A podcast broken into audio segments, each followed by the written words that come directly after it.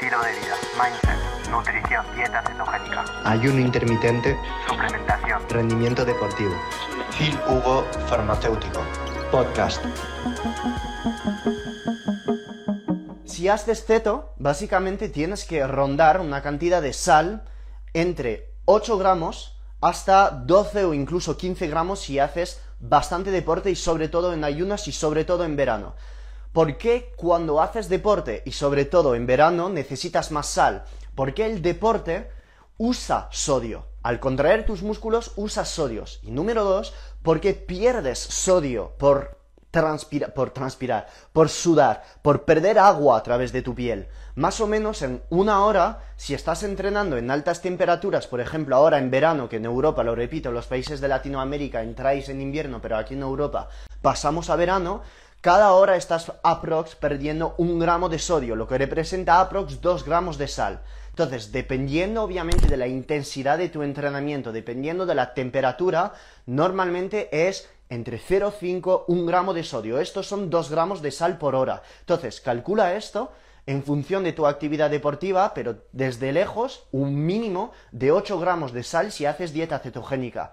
8 gramos de sal no es para nada complicado llegar. Si ya bebes bichi catalán, para las personas que están en Latinoamérica, el bichi catalán es un agua con gas aquí en España que tiene para cada litro un gramo de sodio, es decir, dentro de una botella hay 2 gramos, 5 de sal.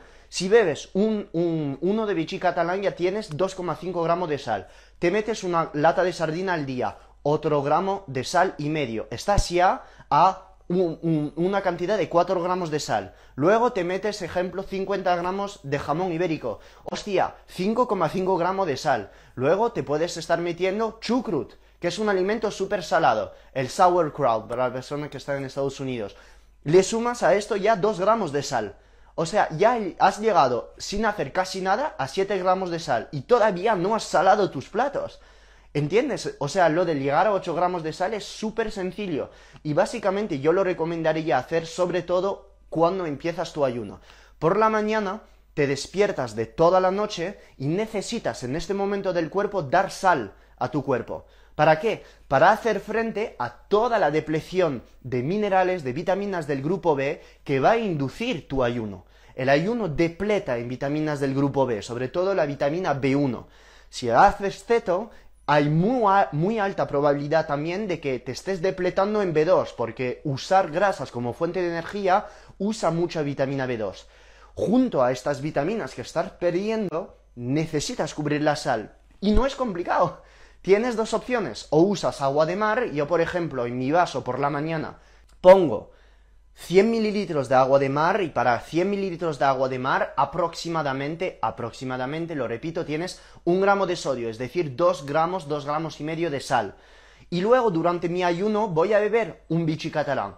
Ya estoy sin hacer nada, sabiendo para los principiantes que un gramo de sodio representa 2,5 gramos de sal, al final de mi ayuno, habiéndome bebido un bichi catalán, 100 mililitros de agua de mar dentro de este vaso que tiene eh, zumo de limón o un chorrito de vinagre de manzana, ya estoy con un gramo de sodio del agua de mar de los 100 mililitros y además estoy desde el bichi catalán con otro gramo de sodio, es decir, 2 gramos de sodio.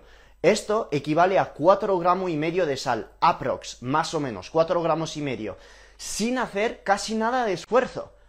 ¿Y por qué quiero meter esta sal durante mi ayuno? Pues para no tener pájara, para no tener hipotensión, para sentirme bien, para sentirme vivo. La sal, cuando haces ayuno y ceto, es esencial. Básicamente te voy a dar la explicación fisiológica. La sal aumenta eh, fisiológicamente tu tensión arterial. ¿Y por qué quieres que aumente ligeramente tu tensión arterial? Pues porque el ayuno y la ceto baja la cantidad de insulina y como tienes menos insulina, hay más minerales que se van a través del riñón. Pero no solo el sodio, el magnesio, el potasio, el selenio, el yodo y todos estos minerales se van a retener mejor en sangre cuando tú le añades sodio. Cuando tú le añades sodio. Añadir sodio por la mañana también va a hacer menos trabajo para tu cápsula adrenal, debido al hecho por el cual la cápsula adrenal estará con menos necesidad de secretar aldosterona, que es la hormona secretada por una parte de tu cápsula adrenal responsable de retener minerales y agua en tu cuerpo. ¿Ok? Entonces, estas son cosas que hay que entender. Una dieta cetogénica y un intermitente no es una dieta alta en carbos. No puedes pretender hacer una dieta baja en sal y dieta cetogénica.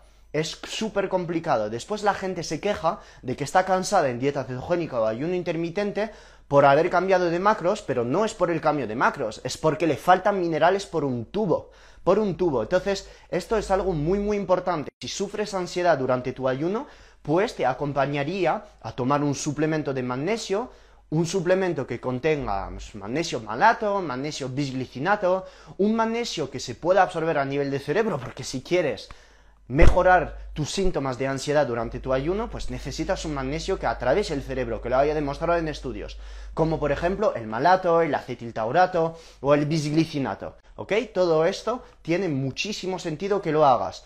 ¿Meter vitaminas del grupo B después a romper tu ayuno? Pues sí, tiene muchísimo sentido. Un complejo de vitaminas B en caso de que no comas mucha carne o de que no comas mucho órgano. Si comes órgano y carnes, no pasa nada por comprarte un complejo de tipo B, pero si no lo haces, tendría muchísimo sentido tomarse un complejo B, ¿ok? Al romper tu ayuno o justo antes de romper tu ayuno.